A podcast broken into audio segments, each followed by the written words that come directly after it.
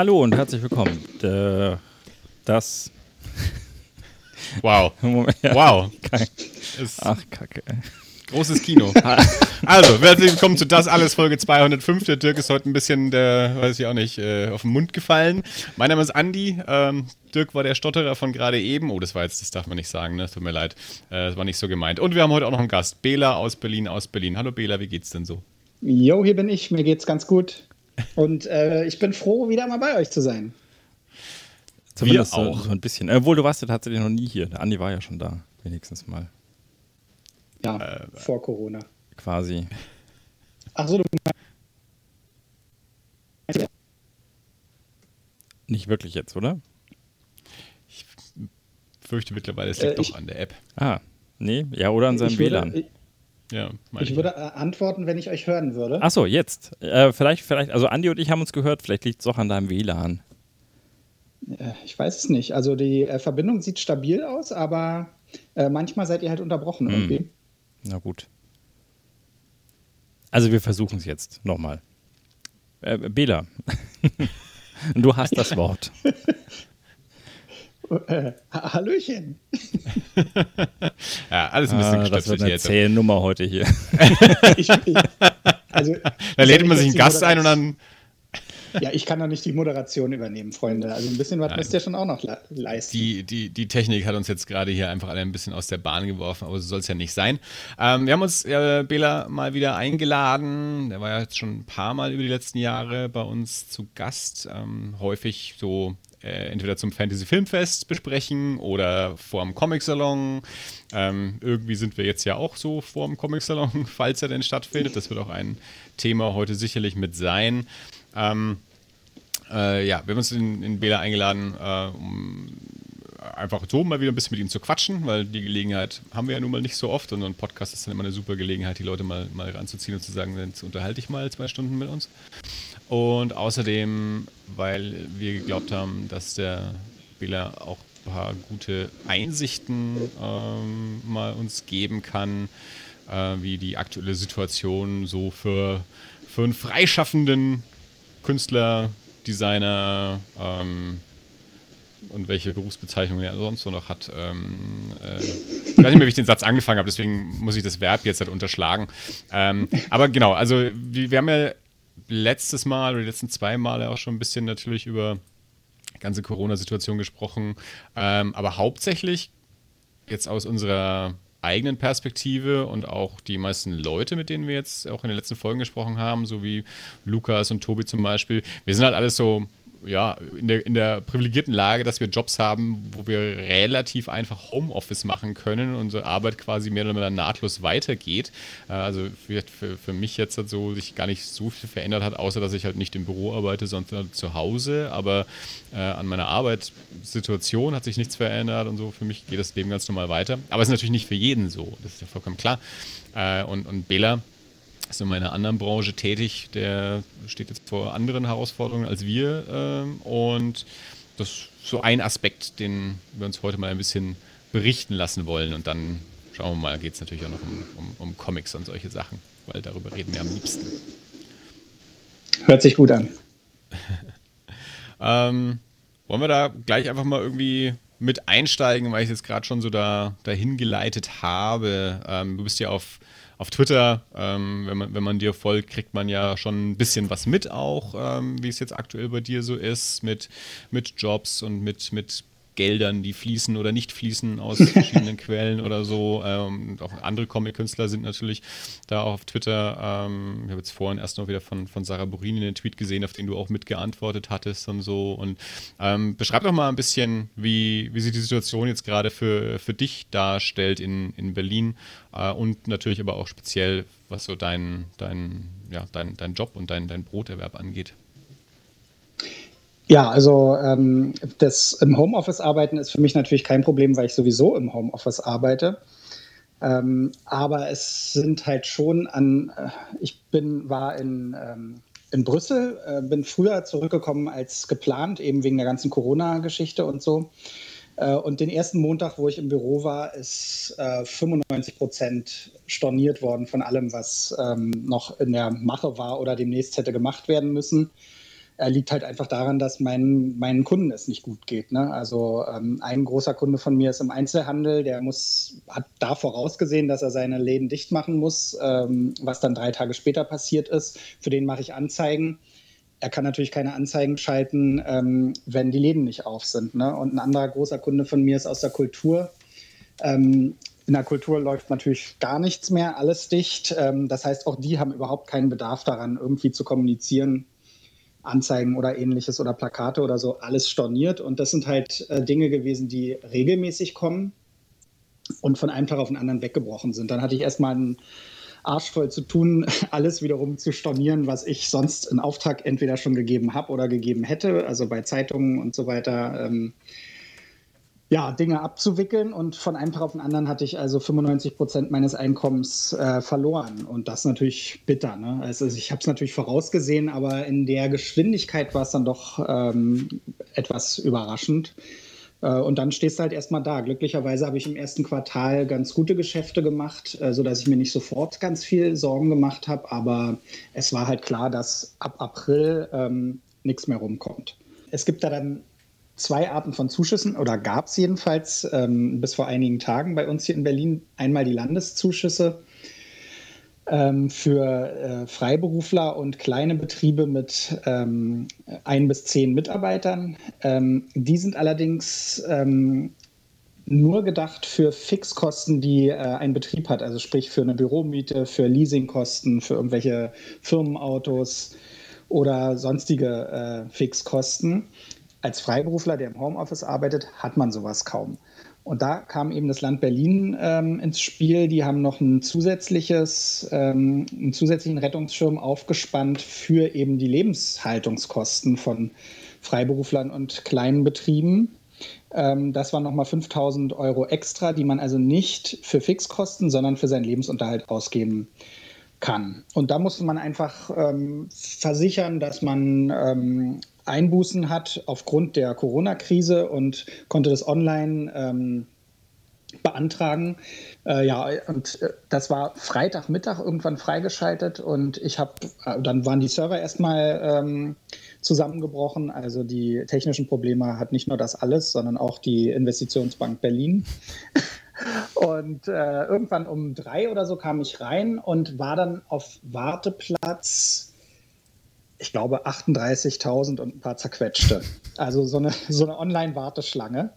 Ähm, ja, und da passierte dann ein bisschen was und über Nacht wurde die Warteschlange angehalten und nächsten Mittag, das war Donnerstag, ging es wieder los, tat sich aber erstmal gar nichts und dann ging es plötzlich rasend schnell und einer Reihe, muss also dieses Formular ausfüllen, da muss man nur seine ähm, Steuernummer angeben, die Personalausweisnummer, ähm, seit wann es die Bude gibt, die man hat äh, und wofür man jetzt ähm, sich bewirbt sozusagen. Und äh, das habe ich gemacht, eben für die Landesmittel, weil die Bundesmittel hätte ich nicht äh, rechtfertigen können. Ähm, ja, und tatsächlich zwei Tage später hatte ich das Geld auf dem Konto. Also das ist eine unglaubliche Leistung gewesen von, von der IBB, von der Investitionsbank Berlin, die das eben fürs Land Berlin übernommen hat. Ähm, und da habe ich sehr viele erleichterte Reaktionen eben im Netz gelesen, aber auch äh, in meinem Umfeld hier. Ein Nachbar ist Schauspieler, der brauchte das natürlich auch, weil alle Engagements weggebrochen sind und so. Äh, und da sind wir eben alle Freiberufler in Berlin äh, sehr glücklich drüber, ne? weil das uns einfach ein paar Monate ähm, weiterbringen wird. Und ja, man muss hoffen, dass dann eben die Krise irgendwann vorbei ist, die Kunden überlebt haben und auch wieder zurückkommen und es dann irgendwie weitergeht und es ja dann mit Hilfe dieser kleinen, äh, mit diesem kleinen Zuschuss eben einem gelingt, so lange durchzuhalten. Ja, ist auf jeden Fall eine ja, noch ein bisschen eine, eine, eine, vage Situation natürlich alles. Also es ist cool, dass das auf jeden Fall erstmal schon mal für dich so, so gut geklappt hat auch, dass da Geld ähm, freigegeben wurde und, und es auch so schnell dann auch, auch überwiesen wurde. Aber das, was du jetzt natürlich auch gerade schon angesprochen hast, so ist da natürlich das, was, was kommt noch, was ist das danach, äh, wie geht es den Kunden dann, wie ist überhaupt natürlich die, die Wirtschaft dann auch aufgestellt, wie sieht es dann so mit, mit Jobs dann, dann aus in der Richtung, das ist so, das das bleibt dann natürlich immer noch zu abzuwarten. Ja, ist ähm, alles offen, ne? Ist klar. Ja. Aber es ja. ist, ja, es geht, es geht vielen so, ne? Also ich meine, ja. man braucht sich nur die ganzen Restaurants ja, irgendwelche anderen Geschäfte und so. Also es sind alle am, äh, am Rumknapsen und ja, man muss eben hoffen, dass so viele wie möglich das überleben und dann alles wieder in Fahrt auch kommt. Das ist ja auch nochmal so die Frage. Ja. Äh, also ich weiß von, von, von dem einen Kunden auch schon, dass sie danach natürlich abgespeckt weitermachen werden, weil sie eben erstmal konsolidieren müssen, sparen müssen Kraft weiter Anzeigen buchen können, zum Beispiel, für die ich dann zuständig wäre, wie sie es vorher gemacht haben. Ähm, ja, ein anderer Kunde hat sowieso immer ein Sommerloch.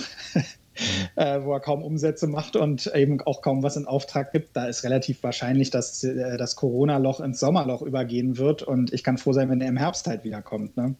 Ja. Und äh, ja, das ist, wenn mir jetzt einer sagen würde, ey, du musst fünf Monate durchhalten, dann würde ich eben, okay, Kassensturz machen, würde sagen, ja, haut irgendwie hin und es geht danach so weiter.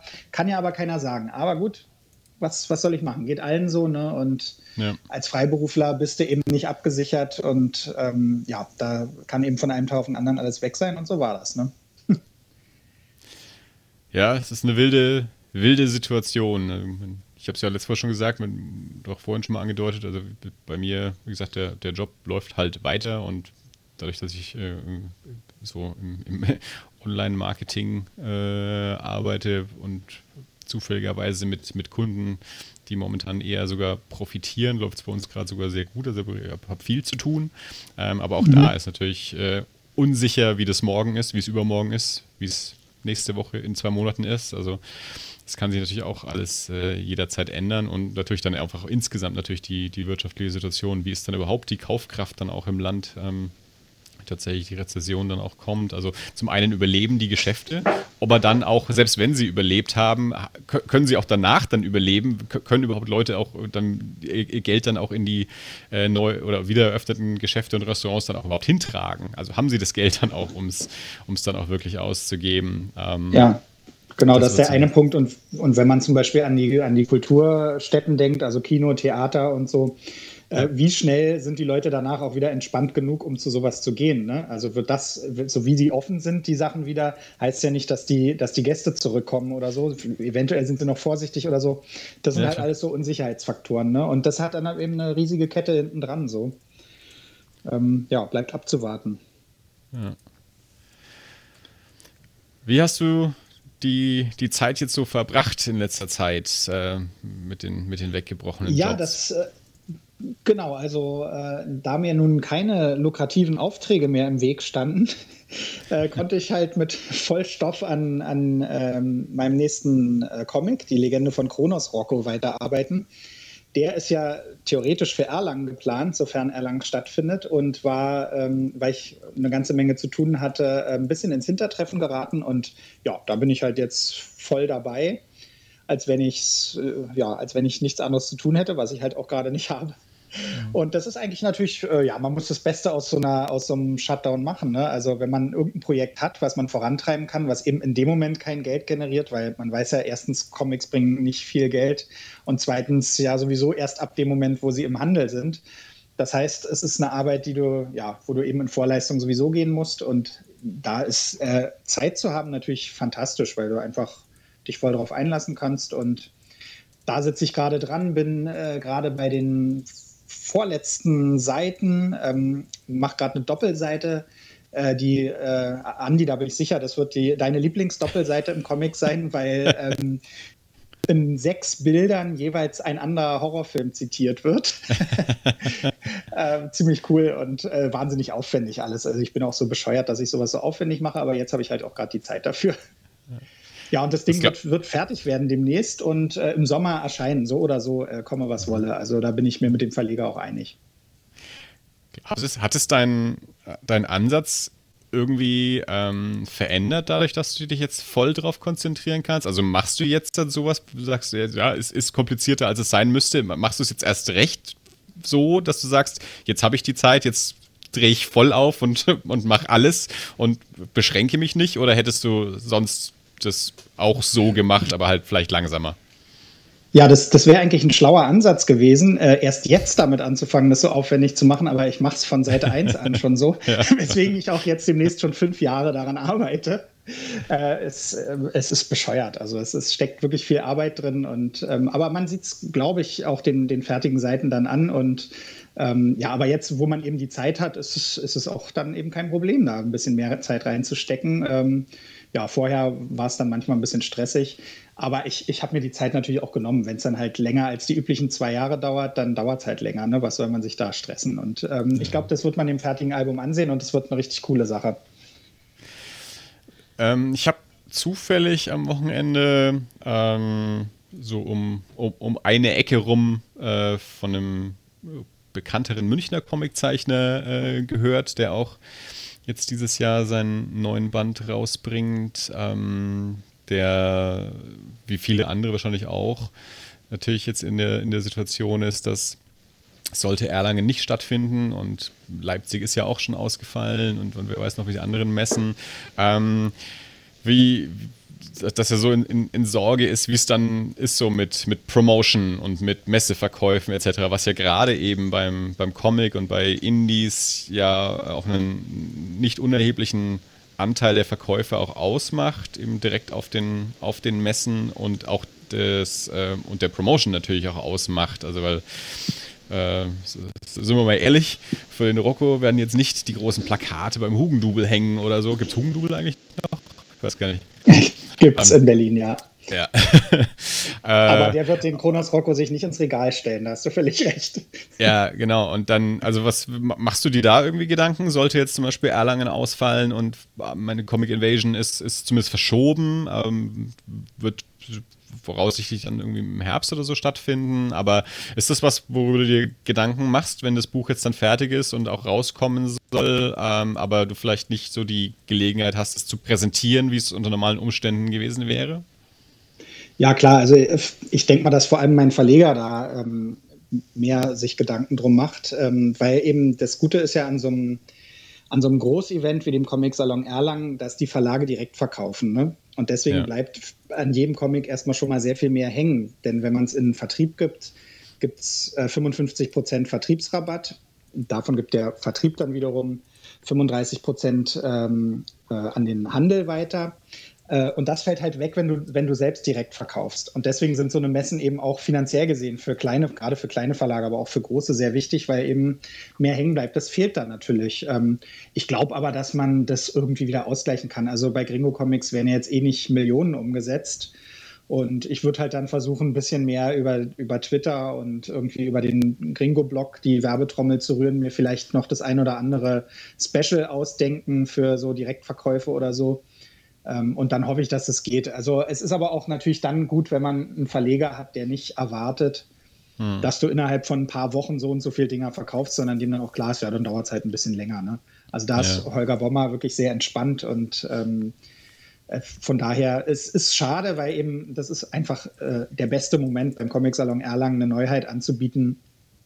Da sind dann auch die Leute, die wirklich drauf gewartet haben und so. Dass, wenn das wegfallen würde, äh, das wäre natürlich bitter, aber ja. Äh, man muss mit rechnen. Ne? Also ich, ich gehe eigentlich davon aus, dass, es, dass er nicht stattfindet. Äh, zurzeit wollen sie es verschieben. Gab so, ein, so, ein, so eine Nachricht an die, an die Aussteller, dass sie es auf den äh, September verschieben wollen ich halte selbst das für optimistisch. Außerdem hat man so den Eindruck, alle, alle Großveranstaltungen werden gerade auf den September verschoben. Also ob das dann so funktioniert, ist halt auch nochmal eine Frage. Ne? Und ich muss aber auch sagen, ähm, auch das darf man nicht unterschätzen. Es ist ja alles nicht Schutz und Dollerei oder so. Wenn du als äh, Zeichner beim Comic-Salon Erlangen sitzt und signierst, bist du halt mittendrin im Getrubel. Äh, also ich, ich weiß gar nicht, wie oft ich schon versehentlich Spucke von irgendwelchen äh, Leuten abbekommen habe, die halt da stehen und ein signiertes Comic haben wollen oder so. Das bleibt nicht aus. Also, man, äh, also es kann auch nicht gehen, dass halt sowas wieder gestattet wird und dann halt denkt jeder Comiczeichner, oh, ich äh, kriege hier von allen Seiten Corona ab oder so. Ne? Mhm. Äh, das heißt, wenn sowas wieder, äh, wieder ähm, zugelassen wird, dann müssen auch alle den, den Eindruck haben, okay, es ist jetzt auch gefahrlos möglich. Das steht ja auch noch im Raum sonst. Ne? Ja. Ja, ich meine, es gibt ja gerade jetzt äh, so diese, die, die Messeseuche ist ja, ist ja auch ohne Corona schon, äh, schon, genau. schon so eine schon, schon eine Bekannte. Äh, also genau, das, ja. das, ist jetzt nicht, nicht unüblich, ähm, dass das so Menschen, die auch so, ähm, so, so, so, ein Convention-Programm oder so ähm, machen, dass die dann hinterher sich irgendwas einfangen, weil tausende von Menschen um sie rum sind und Hände schütteln und ja. sonst irgendwas. Und ja, auch dieses, ähm, dieses anstrengende Programm, ne? das hört man ganz oft, dass ja. Leute danach krank sind. Bin ich bisher verschont geblieben von zum Glück, aber es ist halt verdammt anstrengend, das kommt noch dazu. Und jeder, der angestrengt ist und so ein Programm fährt, ist auch anfälliger für irgendwelche Viren. Ne? Und dann ja. ist es halt wirklich eng. Also ich meine, äh, ihr wart ja schon oft genug da, es ist, es ist einfach eng und wenn du da an so einem Stand sitzt, bist du halt an der, an der Front irgendwie. Klar. Und ja, da wird es keiner, ich denke, das wird keiner leichtfertig irgendwie machen. Ne? Und Außerdem glaube ich, dass halt so eine Großveranstaltung vermutlich auch das Letzte sind, was wieder gestattet werden wird. Ne? Wenn man dann mhm. irgendwann sagt, okay, man macht jetzt Lokale wieder auf, aber nur jeder zweite Tisch oder so und dann irgendwann kleine Theater, bis so, ein, so eine Großveranstaltung wieder gestattet wird, das wird wahrscheinlich äh, am längsten dauern. Ne? Ja. Also ich bin sehr skeptisch, ja. ob das stattfinden wird. Ich fände es eigentlich cool, wenn sie es stattdessen aufs nächste Jahr legen würden, aber da sprechen wahrscheinlich tausend terminliche Gründe daneben, dagegen. Ne? Ja, wahrscheinlich. Das ist ja nur alle zwei Jahre und das, das wäre dann natürlich schade, wenn es eben wirklich erst in zwei Jahren ist, also sprich eine Pause ja. von vier Jahren dann diesmal ja. wäre. Da hätte wahrscheinlich München auch was dagegen. Äh, ja, das zum Beispiel. Außerdem gibt es in Erlangen ja, glaube ich, auch mehrere Großveranstaltungen, die nur alle zwei Jahre sind. Das heißt, es würde dann auch kollidieren, ne, denke ich. Das Kulturamt macht doch irgendwie, ich glaube, drei oder vier so eine, so eine Groß-Events. Ja, so äh, und, und die dann Poetenfest. ähm Genau, und, nicht, und kleinen Figurentheater oder sowas noch. Das ne? ja Figurentheater, ich weiß gar nicht, ob das, ob das, wie das, wie da jetzt momentan so ist, wie, wann, wann und wie oft das noch stattfindet, keine Ahnung, da bin ich gerade nicht im Bilde. Aber eigentlich, das waren immer die, ja. die, die, die drei großen, ähm, genau. die drei großen Festivals in, in Erlangen, ja. Ja, ist natürlich ja, klar, für, für, das Kulturamt dann so ein, ein, ein Mehraufwand. Also die sind normalerweise, äh, würden die sich äh, ab, ab Herbst erstmal erstmal nicht um Comic Salon kümmern, aber wenn der Comic Salon jetzt dann nicht stattfindet, dann muss sich darum weiter gekümmert werden, ja, und geschaut werden, was, was ist ja. mit dann noch anderen Veranstaltungen auch noch, klar. Ja, es ist, äh, das, es ist, äh, es ist so eine, ja, blöde Sache. ich habe mich super drauf gefreut gehabt. Äh, mein, noch ist er nicht abgesagt, aber wie, genau wie du es gerade beschrieben hast, der findet, wie in, in welcher Form findet er statt, wer kommt überhaupt, sowohl an Gästen als auch an Künstlern, äh, Deutschland und auch international. Ähm, klar, wir waren ja alle super gespannt jetzt, nachdem er vor zwei Jahren so extrem gut angenommen wurde mit, mit den Zelten, dass sie das ja dann dieses Jahr doch auch wieder möglich gemacht hätten ähm, oder machen wollen mit den, mit den Zelten und den Standorten ein bisschen verändert. Ähm, also die Planungen waren da jetzt ja auch schon im vollen Gange. Ich hatte auch schon ein bisschen was mitbekommen, ähm, wie es werden. Da war ich jetzt auch eben extrem, extrem gespannt, wie es ähm, wie es dieses Jahr dann, dann werden würde ähm, im, im Vergleich zum vor, vor zwei Jahren und, und auch was, weil ich auch den Eindruck hatte, dass noch mehr Leute kommen wollen, ähm, andere Leute auch kommen wollen, die eben die gute Resonanz vom letzten Mal mitbekommen haben. Carlos wollte ja auch kommen. Ähm, ja, das erste Mal seit Jahrzehnten und dann äh, fällt es aus. Ja, ja. Das hat ich, ich äh, langsam glaube ich, er hat es initiiert. ich habe ihn so lange genervt, bis er gesagt hat, na gut, ich komme, aber dann wollte er sich doch irgendwie rauswinden und dann, na, jetzt muss, jetzt muss Shutdown her. dann, dann, kann ich auch nicht nach Berlin kommen, um ihn herzuzerren.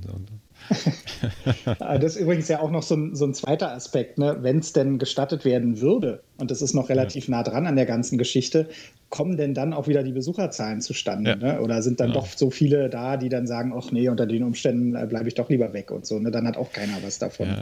Und dann, also da, ist, ist, da, muss man irgendwann sagen, äh, lieber jetzt ähm, eine klare Geschichte machen und ein Ende mit Schrecken, ja. als es halt immer wieder zu verschieben und zu überlegen und dann wird es irgendwie ja. nur halb gut oder so. Ne? Es ist natürlich auch dann ja. so die Frage mit, äh, wenn's, auch wenn es verschoben wird, wie ist es überhaupt mit Hotels? Die ganzen Leute, die jetzt schon Hotelzimmer ja auch gebucht hatten ähm, für den Termin. Wie ist es, wenn es um ein halbes Jahr verschoben wird? Wie, wie, ist dann die Lage? Wer kann dann da überhaupt auch? Oder wie, ja. wie, kommen die Leute dann vielleicht, die sich auch Urlaub genommen haben? Können die dann überhaupt Urlaub nehmen jetzt noch? Genau. Wie ist jetzt da die Situation dann und so? Und ja. Für mich ist es nur ein, ein Tag, den ich, äh, den ich der Urlaub nehmen muss, damit ich halt den Freitag auch hingehen kann.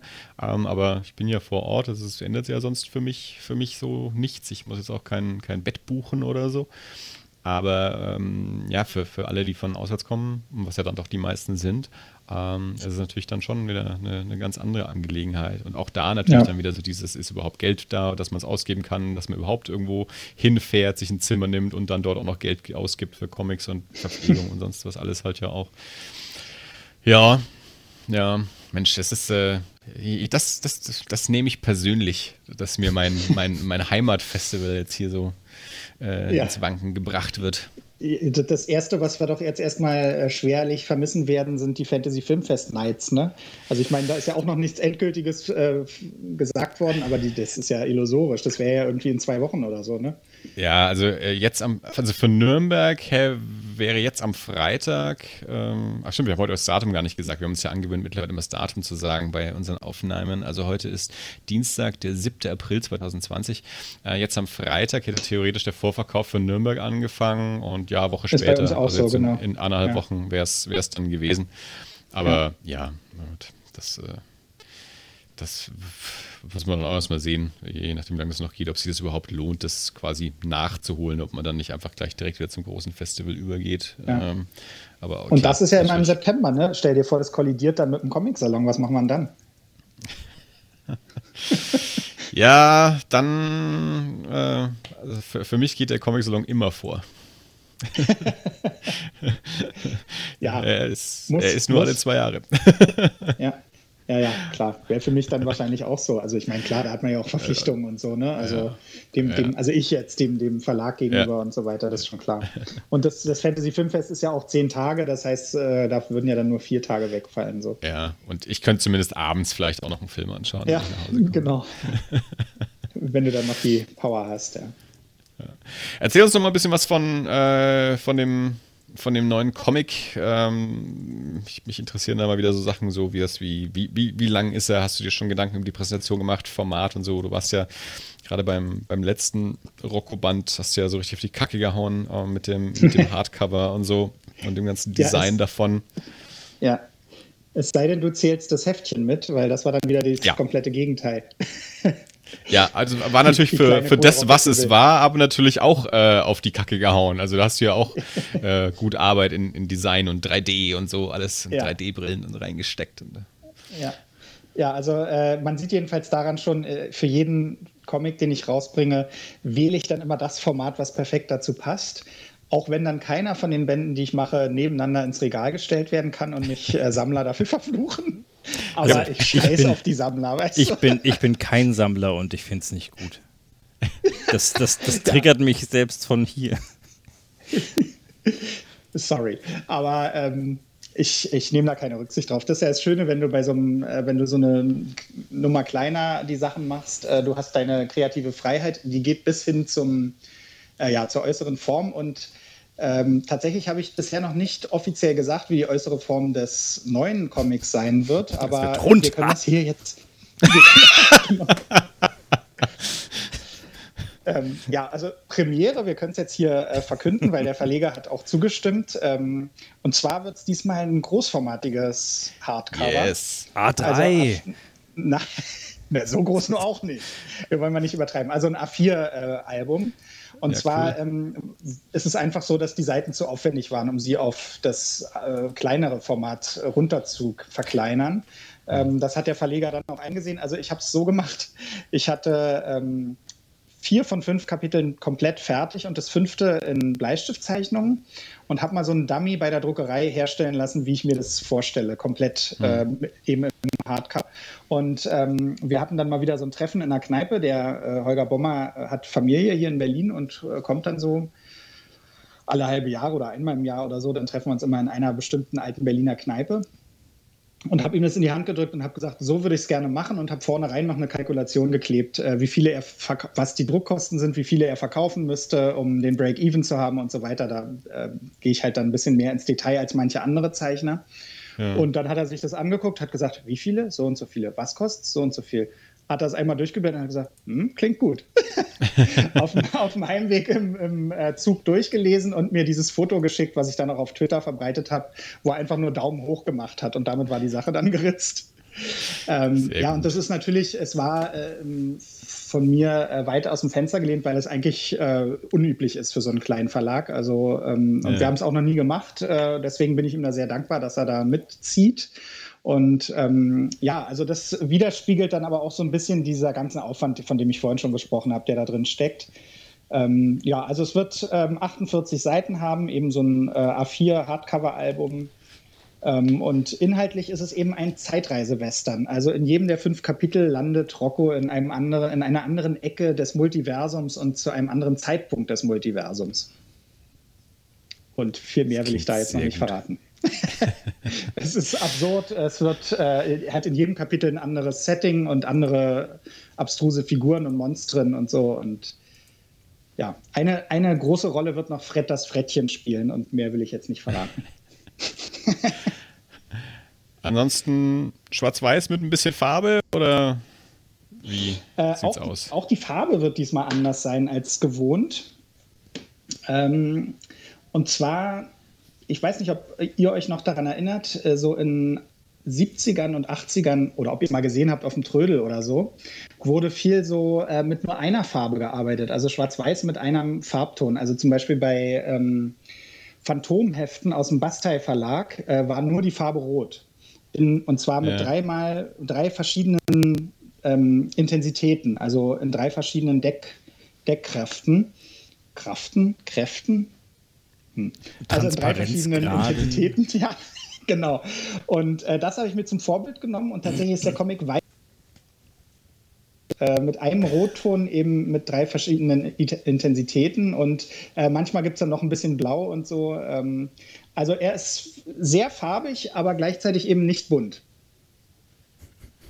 Sehr gut. In Farbe und nicht bunt. so sieht's aus. Also ich, ich bin ein Freund davon, wenn man so Farbe nicht einfach nur zum Kolorieren einsetzt, also so einfach zum Bunt machen, sondern äh, für mich ist die Farbe dann am besten eingesetzt, wenn sie Teil der Grafik irgendwie ist. Und äh, das habe ich halt hier versucht. Und ich fand es ganz cool. Äh, Holger Bommer fand es auch toll, hat es abgesegnet und so wird das erscheinen.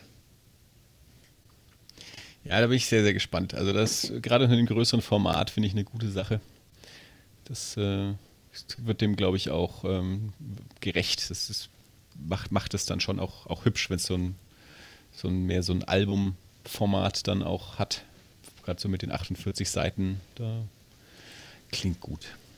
Genau, also eigentlich ja klassisches, klassisches Albenformat. Ne? Also früher hatten die alle 46 ja. Seiten, 48 Seiten sowas und ja. ähm, ja, und es ist einfach dem geschuldet, auch dass es äh, einfach durch meine Arbeitsweise immer äh, detaillierter geworden ist und da wäre halt echt viel verloren gegangen, wenn man es jetzt auf A5 runter verkleinert hätte. Und deswegen ja. hat, hat sich so, während ich dran gearbeitet habe, eigentlich gezeigt, dass es ist eigentlich für ein großes Format gemacht. Und ja, wie gesagt, ich bin froh, dass ähm, der Verleger das mitgeht und nicht gesagt hat, äh, spinnst du, das ist alles viel zu teuer in der Herstellung, sondern gesagt hat, okay, machen wir. Wie groß zeichnest du eigentlich? Also ist das jetzt dann trotzdem noch verkleinert, ein ganzes Stück weit, oder ist es eh fast eins zu eins oder ist es eins zu eins? Das kann man nicht äh, so klar mehr beantworten, weil ich ja ähm, mhm. zum Teil digital arbeite. Also ich mache die Bleistiftzeichnungen, die Vorzeichnungen in A4-Größe, das wäre also eins zu eins. Aber mhm. ich scanne sie ein in 900 dpi und arbeite dann in 900 dpi. Wenn man das auf die eigentlich für den Druck ursprünglich benötigte ähm, Auflösung von 300 dpi setzt, dann würde es halt äh, eine riesig große Seite ergeben. Also mhm. lass mich jetzt nicht lügen, aber ich glaube, über A3-Größe wäre das dann. Ähm, von daher ja, okay. ist es im Prinzip schon verkleinert am Ende. Ne? Oh, aber das oder? ist eigentlich. Ähm, oh, ja? Oder doch A3.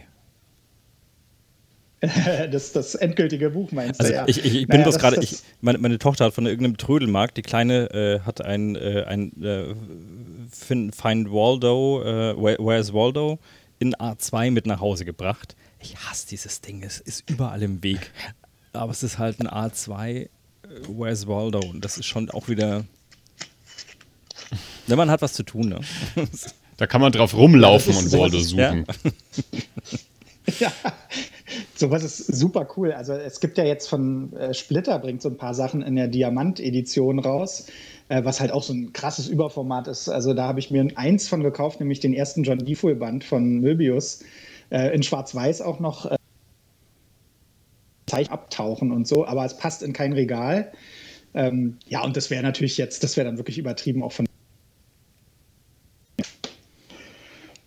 Ja, ich habe eine von diesen Artist Editions, also die in den USA ja halt so quasi diese, diese ja, Faksimile von Originalseiten, die also mehr oder minder so wirklich ja. im, im, Originalformat erscheinen.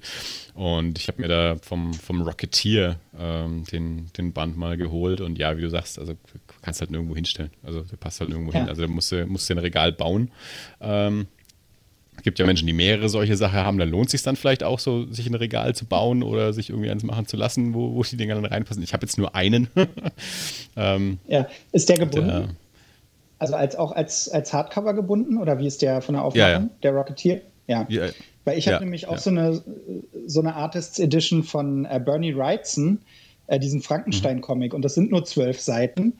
Und die sind in so einer Mappe ja. gekommen mit einzelnen fliegenden Seiten. Das ist wirklich, du denkst wirklich, du hast das Original von okay. Bernie Wrightson in der Hand irgendwie. Das ist auch sehr geil. Aber halt auch monströs groß. Also der Mann hat ja, äh, keine Ahnung, auf so einem ja, es wäre, andere benutzen sowas als Eingangstür. Auf sowas hat der gezeichnet. Und, aber es ist natürlich cool, ja. Von daher, also weil ich digital arbeite, kann man so eindeutig eben die Frage nach der eigentlichen Größe nicht beantworten. Mhm. Ne? Aber wenn man es in 300 dpi eben ausdrucken würde, wäre es schon auch verdammt groß. Und es ist tatsächlich auch ein, ähm, eigentlich ein klassischer Weg, den viele Zeichner machen, auch Leute, die analog arbeiten äh, die Bleistiftzeichnung erstmal kleiner zu machen, also in so einem A4-Format oder so, und das dann für die Tuschezeichnung aufzu, blasen, ja. weil dann eben mehr, mehr Details dazukommen. Aber wenn du Seite im Blick und erst wenn du dann die wirkliche Ausarbeitung machst, äh, gehst du ins Detail und, und kannst es größer gebrauchen. Also das ist eigentlich ein äh, nicht unüblicher Trick so unterzeichnen. Ja. Auf was arbeitest du digital eigentlich? Vielleicht hast du es schon mal erzählt, aber. Ja, das ist, das ist der Grund, weswegen wir äh, teilweise so technische Probleme haben. Ich habe ein äh, Bosto Grafiktablett, das ist ein chinesisches Fabrikat ähm, was ähm, ganz stark vergleichbar ist eigentlich mit einem Wacom Cintiq, ähm, aber ein Drittel davon kostet. Und das habe ich äh, 2013, glaube ich, für sehr günstiges Geld äh, gekauft. Das ist eh schon günstig, aber der Geier, ein äh, Zeichnerkollege, hat mir seins verkauft, weil er sich ein noch besseres gekauft hat. Und die Dinger ähm, ja, ist also ein chinesisches Fabrikat, wie gesagt, und äh, die haben eigentlich nur Treiber für Windows-Rechner gehabt, nicht für Mac. Dann hat sich aber in Kalifornien irgendein Informatiker hingesetzt und hat einen Treiber für Mac entwickelt. Mhm. Einfach weil er Bock drauf hatte und den kostenlos angeboten. Und ähm, Bosto hat, kennt da nichts, ähm, also die chinesische Firma, und hat äh, einfach auf seiner Seite geschrieben: Ja, hier funktioniert für Windows, gibt es hier den Treiber und für Mac, da gibt es hier den Treiber. Wenn du dann raufklickst, landest du auf der Seite von dem äh, kalifornischen Tüftler und leitest dir den Treiber runter. Äh, und der funktioniert halt, soweit ich weiß, bei neueren Betriebssystemen nicht, weswegen ich meinen Mac nicht mehr abgedatet habe ähm, auf die neueren Betriebssysteme. Ah. Und deswegen sind bei mir also jetzt die Browser veraltet, ähm, die Programme veraltet und ja, sowas wie ähm, Studio Link und ähm, andere Sachen funktionieren tatsächlich gar nicht mehr. Also es geht auch so nicht, nicht ohne Ende weiter. Wenn ich den Kronos Rocco fertig gezeichnet habe, werde ich alles updaten, weil meine Kiste das natürlich hergibt. Aber dann laufe ich halt Gefahr, dass das äh, Bosto-Tablett nicht mehr funktioniert. Dann muss ich mir was Neues kaufen. Ich, ja, keine Ahnung. Vielleicht funktioniert es ja auch doch noch. Das würde mich aber überraschen. Mhm. Ja, aber es, ist, es funktioniert wie ein, wie ein Cintiq. Also du hast eben eine große Fläche, die im Bildschirm ist und gleichzeitig druckempfindlich und hast einen Stift, den, da kannst du dir die Stiftspitzen eben einstellen, mhm. äh, auch dass sie bei Druck eben dicker werden und so weiter, so wie eine Feder oder ein Pinsel. Und dann arbeitest du eben genau auf dem Ding wie auf dem Blatt Papier so. Und man braucht äh, dafür eigentlich nichts mehr als Photoshop. Also ich arbeite einfach nur in, in einer Photoshop-Oberfläche. Ähm, es gibt ja auch extra Programme für Comiczeichner. Ähm, da gibt es dann sowas wie Linienbegradigung und so, aber das brauche ich alles nicht, beziehungsweise will es auch nicht, weil ich finde, dass es oft für ähm, so sterile Zeichnungen äh, sorgt und was ich nicht so schön finde, sondern ich will einfach, dass es wie, ein, wie auf dem Papier ist, also auch zittrige Linien hat und so und da reicht dann eben einfach eine Photoshop-Oberfläche. Wobei sich super zittrige Linien natürlich auch schnell ausgleichen lassen im äh, Photoshop. Also. Geht es, ja? Äh, ich nicht. Also ich, ich, wüsste nicht, dass es eine Linienbegradigung gibt. Naja, keine Linienbegradigung, aber wenn du super zitterst, äh, empfehle ich die Tastkombination äh, Steuerung Z. Ach so, äh, alles klar, ja, okay. Und dann machst du eine super gerade Linie, ja, okay, gut, ja. Oder noch eine. Oder noch eine. Irgendwann passt. Ja, sowas, also bei Panels äh, mache ich manchmal auch eine Linie irgendwie sechsmal, bis sie so gerade ist, weil ich die auch aus der Hand zeichne. Okay. Ähm, da bin ich dann ein bisschen pingeliger. Aber sonst finde ich, also wenn du dir zum Beispiel auch mal, äh, also jetzt zum Beispiel einen Tim und Struppi-Comic anguckst, der mhm. eigentlich Linie Claire extrem äh, ja, sachlich und gerade gezeichnet ist und so. Wenn aber genau hinguckst, sind die Linien in sich auch total zittrig und das macht es halt lebendig irgendwie. Deswegen mhm. finde ich Linienbegradigung, äh, also, aber das ist natürlich einfach eine Frage auch der, der Vorlieben und so. Ich würde es äh, rauslassen. Ja. Ja, ich denke mir das auch. ist ja auch einfach eine. Entschuldigung. Du. Dirk, bitte. Nein.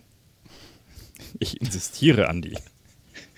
ich wollte nur sagen, das ist ja auch so eine, so natürlich eine Frage, wie, wie zittrig ist die Linie und dann gerade eben, wenn man, wenn man größer zeichnet und es dann im Druck reduziert, verschwindet davon ja auch was. Außer genau. es ist genau. zu zittrig. Ja, so ist das. Genau. Ja, Dirk, also, jetzt noch was sagen? von Kronos Rocco wird, Nö, wird ein cooles Ding.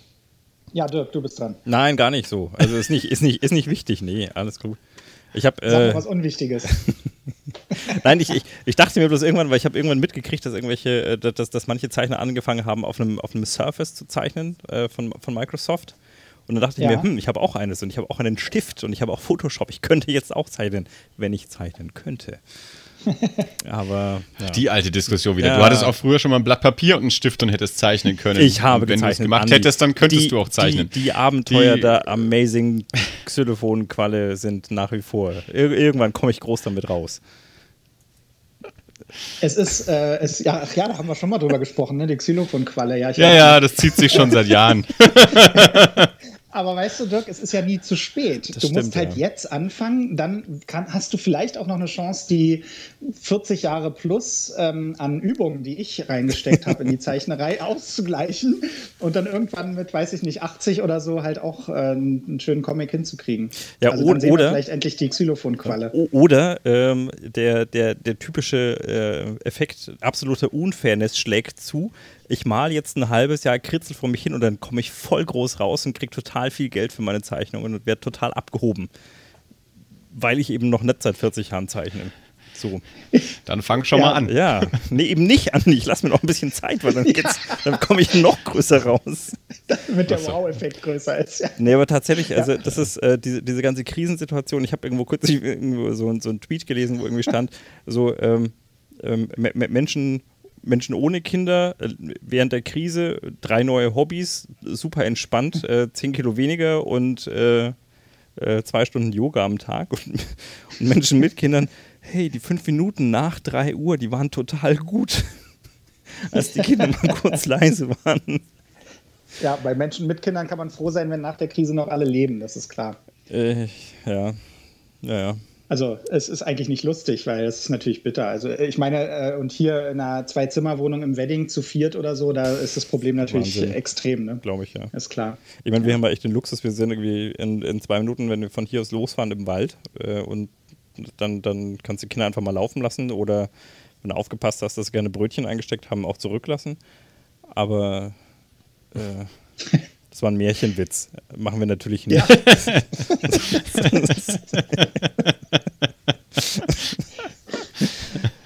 Wir haben, haben deine immer so ein Notbrötchen einstecken für solche Fälle? Du, also wenn, wenn, du in die Taschen guckst, was da drin ist, äh, ist ähm, da kommt bestimmt ein Brot bei raus. Ja, ja und äh, die kennen ja auch nichts. Also der große Vorteil, den ich hätte, wenn die ein altes Brötchen einstecken hätten, ich glaube, sie sind noch in einem Alter, in dem sie noch nicht so weit denken würden, damit Brotkrumen zu streuen, die würden es einfach essen. Ja, die steigen ins Auto ein also, und die Kleine sagt, oh, das ist ein Gummibärchen und rupp, weg. Und ich denke, das letzte Mal Gummibärchen in diesem Auto gab es vor vier Monaten. sind vom Vorbesitzer. Ganz schön hart. naja, so. Entschuldigung, ich wollte, ja, das, Thema, ich ähm, wollte das Thema jetzt nicht an mich reißen. Äh, wir waren bei digital gezeichneten Comics. Völlig recht. Leute, die Zeit haben, äh, fangen eventuell was Neues an und so. Ja. Und da ist natürlich, ich, also ich, ich fühle mich da schon auch irgendwie privilegiert. Ich habe mein Projekt, äh, ist, also ich habe überhaupt keinen Lagerkoller oder ja. so. Ähm, äh, meine Frau Kathi, die ist, äh, arbeitet jetzt im Homeoffice auch, obwohl das Theater, bei dem sie arbeitet, das Gripstheater hat natürlich zu. Ja. Aber sie macht Marketing und Marketing muss hinter den Kulissen weiterlaufen, Klar. eben auch für die Zeit, wo sie wieder aufmacht machen. Das heißt, sie arbeitet voll weiter. Ähm, und wir haben es hier eigentlich natürlich ganz gut. Ne? Ich zeichne an dem Comic, sie hat zu tun, ähm, wir gehen uns nicht an die Gurgel und wir haben hier Platz und so. Alles kein Problem. Ne? Aber bei, ja, bei anderen, die weniger Platz haben oder eben keine Hobbys oder so, da kann es schon problematischer werden. Ja, nee, beziehungsweise gerade wenn du keine Hobbys hast. Also im Moment, ich, ich stelle mir das immer so vor. Ähm, also ich habe ja Ideen, was ich gerne tun würde, wo ich mir denke, ich, ich habe Zeit, ja, ich kann auch gar nicht raus. Ich, ich könnte jetzt perfekt irgendwas tun, ja. Endlich mal wieder Klavier spielen, aber auch mal so zwei Stunden am Tag. Nach, Nachbarn richtig auf den Sack gehen damit. oder irgendwas Neues lernen, irgendwas Japanisch oder so, keine Ahnung. Und, und schwupps machen dir die Kids einen Strich durch die Rechnung. Ja, du, ich, ich denke ja noch gar nicht so weit. Das sind ja bloß die Wunschgedanken, die ich mir habe, wenn ich das 25. Pixie-Buch immer Folge vorlese. Ja, aber man, vielleicht sieht man schon daran ein bisschen die äh, gestiegene Entspannung, dass du Zeit hast, dir die Wunschträume vorzustellen. Nee. Das ist, das ist kein Zeichen gestiegener Entspannung wieder. Doch, also ich, ich finde, du hast eigentlich zu wenig zu tun. Ich, ich würde mal mit deiner Frau sprechen, ob du dich irgendwie drückst vor irgendwas, weil äh, wer, wer äh, Tagträumen nachhängen kann, der ist nicht ausgelastet. Oh, das dünnes Eis. Kommt, wir lassen, wir lassen jetzt mal das, das Thema wechseln hier. Ähm, ja, es, man sieht ja jetzt überall so die, die Tipps äh, auf, auf Twitter und äh, Social Media, eben, ja, eben wenn ihr jetzt äh, zu Hause ähm, äh, einkasiniert seid und nicht Homeoffice machen könnt und nicht wissen, was wisst, was ihr mit euch anfangt. Hier, das, das könnt ihr gucken, das könnt ihr lesen, das könnt ihr lernen. Bela, was sind denn deine Tipps? Was möchtest du den Leuten ans Herz legen? Was hat dir zuletzt Spaß gemacht? Oder was fandest du auch blöd und sagst, davon sollen die Leute Finger lassen? ja, also was ich zum Beispiel wirklich vermisse, ist, äh, dass die Kinos zu haben. Ne? Also es kommt mir äh, Uhrzeiten her vor, dass ich das letzte Mal im Kino war. Tatsächlich war ich am 1. März, glaube ich, das letzte Mal im Kino. Kommt mir sehr lange her vor. Ähm, deswegen, ja, gucke ich natürlich auch ein bisschen mehr Streaming-Serien und so. Ähm, da habt ihr ja auch letztes Mal schon drüber gesprochen. Tatsächlich habe ich ähm, Amazon Prime für zwei Monate ähm, gebucht, weil ich äh, Picard sehen wollte obwohl ich eigentlich auch so auf dem Standpunkt bin, schmeißt mal Amazon nicht so viel Geld in den Rachen, aber das wollte ich gerne sehen. Und dann kam noch eine zweite Serie bei Amazon Prime, die ich unbedingt sehen wollte, das ist äh, The Hunters. Äh, und zwar, das war mir so klar, dass du der eine bist, der auf diese Serie gewartet hat. also du hast immerhin schon mal was von gehört. Ich habe mir den Trailer angeschaut. Ähm, ich habe kein Amazon Prime, deswegen habe ich es nicht gesehen. Ähm, aber ich habe mir den Trailer angeschaut. Ich weiß, ich weiß, was es ist. Äh, und als du jetzt gerade so angesetzt hast und dann war noch eine andere Serie, dann war mir klar, es kann nur Hunters sein. ich, bin, ich, bin, ein offenes Buch. ja, also die, aber sag die, doch mal also, den Zuhörern, die es vielleicht nicht kennen, was es ist. Also ich sage erstmal, wie ich überhaupt drauf gekommen bin. Nämlich mit seine Finger im Spiel hat Jordan Peele, der Regisseur von Us und äh, von Get Out. Und äh, er ist nur einer von mehreren ausführenden Produzenten, aber ich habe so den Eindruck, überall, wo er seine Finger und wenn es nur der kleine Finger ist im Spiel hat, äh, kommt was Großes bei raus zurzeit. Ähm, ja, und es handelt also, es spielt, glaube ich, 1977, wenn ich mich nicht irre, in den USA. Äh, und der reale Hintergrund ist eben, dass die, äh, das Ameri die amerikanische Regierung hat, also Stichwort Wernher von Braun, der dann für die NASA gearbeitet hat und maßgeblich an der Mondlandung mitbeteiligt war, äh, damit sie eben nicht dem, äh, dem, dem Feind, den Sowjets, in die Hände fallen, sondern damit sie eben für die USA arbeiten. Und das spinnt die Serie so weiter, dass eben die ganzen USA durchseucht sind mit äh, deutschen Nazis, die bis in Regierungskreise hochgekommen sind und so. Und dann gibt es eben eine Gruppe von Vigilanten, das sind die titelgebenden Hunters, ähm, die sich zur Aufgabe gemacht haben, diese scheiß Nazis zu jagen und umzubringen und vorher noch zu foltern, um irgendwelche äh, Informationen aus ihnen rauszuquetschen und dann alle umzubringen. Äh, und der Chef von den Hunters ist ähm,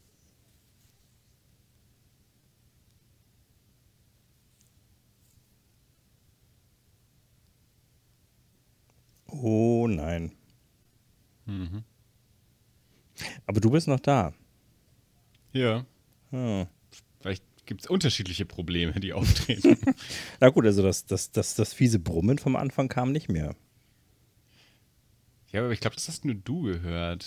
Ja, ich, aber ähm. ich weiß nicht genau, was davon, also ob das Brummen das, äh, das, das, den Dalek-Sound verursacht hat oder ob, äh, ob der Dalek-Sound das Brummen verursacht hat, aber das war definitiv ein Problem hier. Aber jetzt äh, ist es scheinbar ein Problem mit Belas WLAN. Mit dem BLAN. WLAN. ja, danke. Zwei Idioten, ein Gedanke. Ja, gut, das war naheliegend, oder? Ich glaube, aufgelegt. ich rufe nochmal noch an, warte mal. M Mama. Mama, so. Outgoing. Hallo. Bela? Ja, ich höre euch. Wieder? Du warst, Wieder? Du warst Ihr weg. wart weg.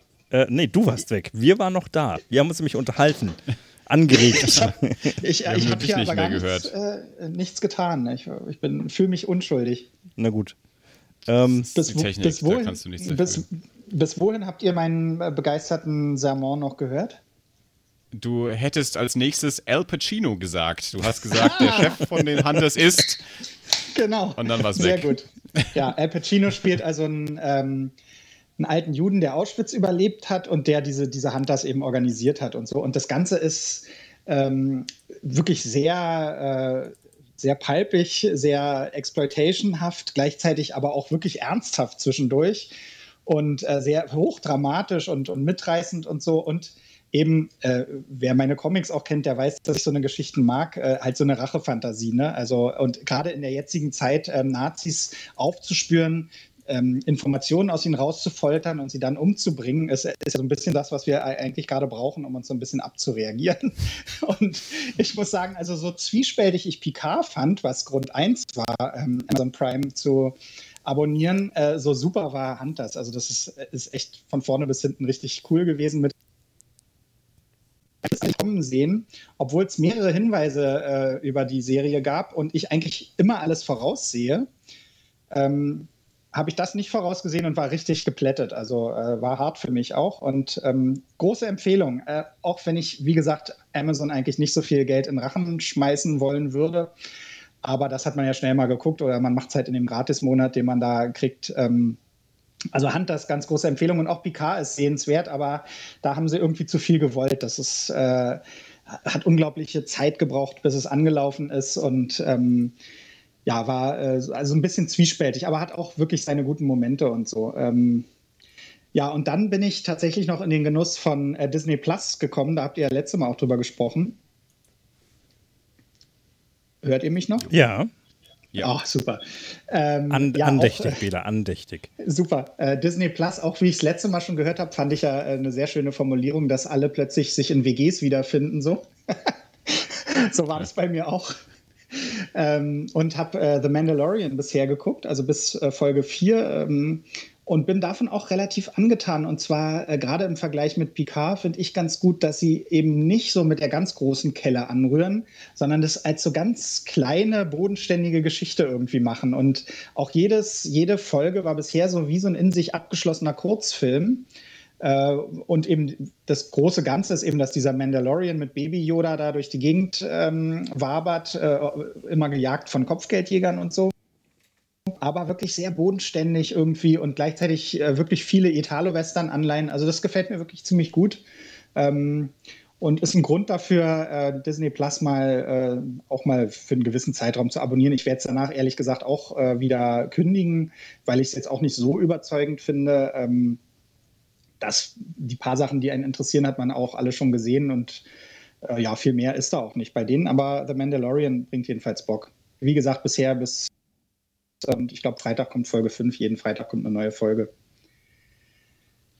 Äh, ja. Da kann ich nochmal sagen, dass jetzt auch unser lieber Freund Tobi von Blue Milk Blues mittlerweile seine ersten Episoden veröffentlicht hat. Wir haben ja auch gesagt, er macht eine, eine so eine, ja, eine Review-Reihe, wo er mit einer Kollegin zusammen immer zwei Folgen Mandalorian in einer Podcast-Folge bespricht. Und jetzt sind also mittlerweile zwei Podcast-Folgen raus, also die Besprechung der ersten vier Folgen. Und das findet ihr bei Blue Milk Blues. Hast du äh, mal schon hingehört, wie er es fand? Also bei euch hat er ja noch so gesagt, ja, es ist ganz, äh, finde er ganz gut. Ist ähm, er begeistert? Also ich, ähm, ich bin, ähm, ich bin ehrlich gesagt noch nicht dazu gekommen, den Podcast zu hören. Ich habe vorher mit Tobi schon mal gesprochen, als er die ersten zwei Folgen gesehen hatte. Ähm, da hat er zu mir noch gesagt, dass er ein bisschen underwhelmed war. Also er mhm. war, er war nicht, nicht sofort Fan davon, sondern ähm, hatte ja, also ist, ist erstmal nicht so richtig, nicht so warm damit geworden wie viele andere, sagen wir es mal so. Ähm, und ich habe ich hab am Wochenende mit einem anderen Freund telefoniert, der auch Disney Plus hat und die Folgen schon gesehen hat und den Podcast schon gehört hat. Also von dem weiß ich noch ein bisschen, was Tobi im Podcast gesagt hat, äh, dass er eben auch immer noch so, so Kritikpunkte hat, wobei ich eben auch da jetzt noch nicht weiß, ob das jetzt nur für die ersten zwei oder für die ersten vier Folgen schon war. Ähm, also ich, ich, ich, kann nicht zu 100% sagen, ob sich seine Meinung nach vier Folgen jetzt halt irgendwie geändert mhm. hat hat im Vergleich zu nach, nach zwei Folgen. Aber da war er noch ja. nicht so der große Fan. Geht weil er eben, also weil ich das verstanden habe, Soweit ich das ja. verstanden habe, ähm, hat ihm eben genau das gefehlt, so ein bisschen das Epische. Äh, was ja. du gerade eben geschildert hast, dass das ja so das, das Bodenständige ist. Ähm, und das war halt nicht so ganz das, was er gern anschaut anscheinend. Er hätte es halt lieber epischer als das, was ihm jetzt diese ersten Folgen bei Mandalorian da ähm, bisher gegeben haben. Und ähm, ja, aber das war auch so, wie ich wir haben mit, Felix eben am Wochenende telefoniert und das war halt auch so der, der Konsens, den wir dann hatten. Also wenn man halt eben auf dieses Western-Ding steht und ich habe jetzt ja nur eine Folge gesehen, ProSieben hat halt die erste Folge ausgestrahlt, die habe ich halt geguckt. Äh, und es ist halt für mich auch wirklich so ein, so ein, so ein Western-B-Movie-Ding gewesen, das Finale, der, Showdown ist eine Westernstadt-Stunt-Show, wo halt alle vom Dach runterfallen, äh, wie, man, wie wir es hier in, in unserer Kindheit auch in der, in, in der Westernstadt im, im Vergnügungspark irgendwie gesehen haben. Das fand ich soweit schon amüsant äh, und, und äh, unterhaltsam. Ich habe es auch mit dem A-Team verglichen. So. Ähm, aber wenn man halt ja, so ein, so ein anderes Star Wars-Gefühl haben will, wie es einem die Filme gegeben haben oder geben, was, was so ein bisschen das, das Große angeht. Ähm, das hat es dann halt nicht und das ist dann halt einfach eine Frage der persönlichen Präferenz. Aber ich habe von den Freunden aus, aus USA und Kanada, die es halt alle schon komplett gesehen haben, als der ja schon früher gestartet ist, da haben die meisten eigentlich auch sehr, sehr, sehr positiv von gesprochen. Ja, es ist also, das, das wird genauso sein, wie du sagst, je nachdem, was man mag. Also ich finde dieses, dieses bodenständige, bisschen staubige irgendwie und einfache eben gerade cool und jemand anders, der eben den Space Opera Bombast will, dem, dem wird es ein bisschen zu wenig sein. Also meine Lieblingsfolge war bisher Folge 2 die ist nur eine halbe Stunde lang und eigentlich wird nichts anderes erzählt, als wie der Mandalorian gegen so ein ähm, haariges Wollnashorn kämpft, um sein Ei zu, äh, zu ergattern, ja. und im Schlamm fliegt irgendwie und ähm, er braucht das Ei, um Ersatzteile von den Javas für sein Raumschiff zu ertauschen. Aber es, es, passiert so gut wie nichts, außer dass er gegen dieses Wollnashorn kämpft und am Ende wird er von Baby Yoda gerettet. Kann ich ruhig verraten, ist ein Spoiler, aber ist auch völlig egal, weil es, es ist halt sehr überschaubar vom Inhalt, aber einfach, äh, also eine halbe Stunde Spaß. ja, wenn es im Fernsehen laufen würde, würde ich es anschauen. ja, ja. So als äh, ja. Also es ist ja, es ist ja eigentlich, äh, hört man mehr Leute, die auf äh, Star Wars schimpfen und auf Disney schimpfen und so. Also in meiner Timeline in Twitter wird das weitgehend boykottiert.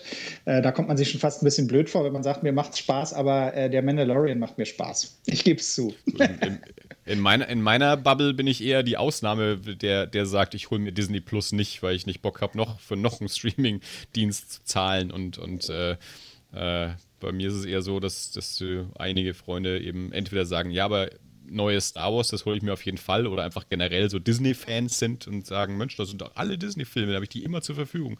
Natürlich hole ich mir das. Also da kriege ich nicht so viel Boykott mit. Ja, doch, ich, ich höre das viel. Also, ach, und äh, auf Disney sind ja eh alle sauer, weil äh, sie Star Wars versaut haben und, ähm, und Marvel auch alles Kacke ist und so. das ist so das, was ich viel höre. Ähm, kann ich nicht so hundertprozentig teilen. Ich meine, es ist ein unsympathischer Megakonzern, ist ganz klar, aber äh, Lucasfilm war vorher auch nicht die Indie-Bude, also ja, wie auch immer. Außerdem am Ende äh, macht einem Spaß, was einem Spaß macht und wie gesagt, ich finde den Mandalorian wirklich lustig, aber ich werde es auch nicht ähm, drüber hinaus haben, weil ich muss auch ehrlich sagen, mehr als ein Streamingdienst überfordert mich auch, weil es einfach so ist. Ähm, also am Ende werde ich auch Netflix behalten und die anderen auch alle kündigen. Ja. Ja, das ist auch so. Also ich, ich, so, viel, so viel kann ich gar nicht gucken, wie, wie da Angebot wäre. Und dann genau. gibt es so auf jedem Service eins, was mich, was mich quasi so, so stark interessieren würde. Und der, der, der Rest ist halt so da und dann, dann guckt man halt, weil es halt da ist. Ich habe sowieso das Gefühl, ganz viele, äh, ganz viele Leute gucken ja gar nicht, also die wählen ja nicht. Ähm, spezifisch aus, was sie gerne gucken möchten, sondern sie wählen aus dem aus, was da ist. Äh, und ähm, wenn, wenn man halt Amazon Prime hat, dann, dann guckt man halt die Sachen, die auf Amazon sind und sucht sich da halt aus, was einem irgendwie unterhält. Und wenn man Netflix hat, sucht man sich halt da aus, was einen unterhält. Aber ich glaube, ganz wenige Leute, die total gezielt sich quasi einen, einen Gesamtüberblick holen und sagen, okay, diesen Film würde ich gerne sehen, aber der läuft halt nur auf Netflix oder nicht, die läuft aber halt nur da. Und dann hole ich mir halt das, wenn es auch nur für eine, gewisse Zeit ist oder so, sondern die holen sich halt ja. mal den Service und gucken halt, was, was läuft denn heute auf Netflix? So, wie man halt früher gesagt hat, was gibt es denn heute im Fernsehen? Sagt man ja. halt, ja, was läuft denn heute auf Netflix? So. Ja, ja, ja, das stimmt. Ja, dabei macht es natürlich Sinn, eigentlich ein bisschen genauer hinzugucken und dann halt einfach nur mal für einen Monat das eine Ding zu abonnieren und dann wieder zu kündigen. Ne? Das ist eigentlich ein bisschen zielgerichteter, aber ich glaube auch, dass es die ja, wenigsten glaub, machen, da wirst du recht haben. So der, der, der Otto-Normal-Konsument, äh, der jetzt nicht so wie wir so fanatisch ist, wenn es irgendwie um Filme oder so geht. Äh, ja. da, da, da, reicht es ja auch. Das ist halt einfach Unterhaltungsprogramm, das, das vorhanden ist. Und es gibt ja überall dann irgendwie auch unterhaltsame Sachen. Es ist ja nicht so, dass man nicht irgendwie überall was finden würde. Ähm, ist jetzt ja nicht jeder so drauf, dass er spezifisch irgendwie schaut, ah, der und der Regisseur, von dem will ich jetzt den Film sehen und wo ist denn jetzt dieser Film, sondern halt einfach guckt, ja, die Serie klingt dann interessant oder ja, die, die Kollegen reden immer von dieser Serie, jetzt gucke ich da auch mal rein, ja, ja, das macht genau. Spaß, so. Ist ja auch vollkommen legitim. Ähm, ja. Ähm, so ist es. Genau, so. aber besser als, als äh, Streaming-Serien zu gucken, ist natürlich auch Comics zu lesen, sowieso. Richtig. Ähm, so, soll ich da gleich mal weitermachen, was ich noch so empfehlen kann? Ja klar, da wollte ich jetzt sowieso hinleiten, aber das hast du schon perfekt selber gemacht. ja, also eins, was ich wirklich den Hörern ans Herz legen will, und man muss sagen, nochmal, weil ich es in eurem Podcast schon mal empfohlen habe, ist Aliens Dead Orbit von James Stockow. Das habe ich äh, schon, ich das ist zwei Jahre oder so empfohlen, als es in den USA ein Heftchenform rauskam. Das hat die äh, eine deutsche äh, Version rausgebracht in, in einem Band. Ähm, darüber habe ich auch vor ein paar Tagen oder Wochen äh, für den Tagesspiegel tatsächlich einen Artikel geschrieben und noch eine kleine Zeichnung gemacht, wie ich das für die immer mache. Ähm, also das ist wirklich der fantastischste Alien-Comic, der je erschienen ist und Stockow ist ein gigantischer Zeichner. Ähm, ja. Ich habe, wie gesagt, schon mal bei, bei euch darüber geschwärmt, äh, deswegen fasse ich mich kurz. Deutsche Fassung rausgekommen, ist, äh, ist auch gut gemacht und im Softcover für 15 Euro kann man echt nichts falsch machen, sollte sich jeder kaufen und lesen. Der ist ein bisschen abgefahren, muss man dazu sagen, ne? Crosskite. Ah ja. Mhm. Ja, im Softcover, die machen ja viel im Hardcover, das hier ist im Softcover erschienen. Also alle Aliens und Predator Comics, die die rausbringen, ist, äh, kommen im Softcover, nicht im Hardcover. Ähm, ja, aber, aber Stockow ist ja. Früher waren die im Hardcover. Äh, ja, die also machen ich, auch immer noch. Ich schaue gerade auf mein Aliens Hardcover aus dem Crosscult Verlag ja, im Regal. Ja, als sie noch A5 gemacht haben, ne? Das, also kleine Sammelbände ja. im Schwarz-Weiß-Format. Ja. Äh, Schwarz-Weiß, ja. Äh, genau, ja, ja. Aber das ist jetzt schon jahrelang, dass die das eben im Ami-Format bringen, im, im Softcover, diese mhm. Sachen. Mhm. Ähm, ja, und, und äh, Stockow, natürlich, man muss seinen Stil mögen. Ne? Das, äh, Andi, du bist ja auch ein Fan von ihm. Ähm, das ist schon, ich, ich ist schon sehr ich, also ich, ich möchte auch sagen, den Stil muss man mögen. ja, den muss man mögen, genau. äh, ich liebe das einfach. Also ich, ich finde Stockow genial und ähm, ja. Äh, ja. und Dead Orbit, also äh, ganz klare Empfehlung für mich. Äh, einer der besten Comics dieses Jahres, was ja noch gar nicht lang ist, aber äh, soweit möchte ich mich doch schon aus dem Fenster lehnen. Solange deiner noch nicht raus ist, das ja, das ist, wird dann natürlich der allerbeste Comic des Jahres, das ist klar. Aber auf Platz 2 kommt dann Stockow. äh, ja, und was mir, was mir noch wahnsinnig viel Spaß gemacht hat in den letzten Wochen, ist ein amerikanischer Comic. Von dem gibt es halt eine deutsche Fassung, von diesem hier noch nicht.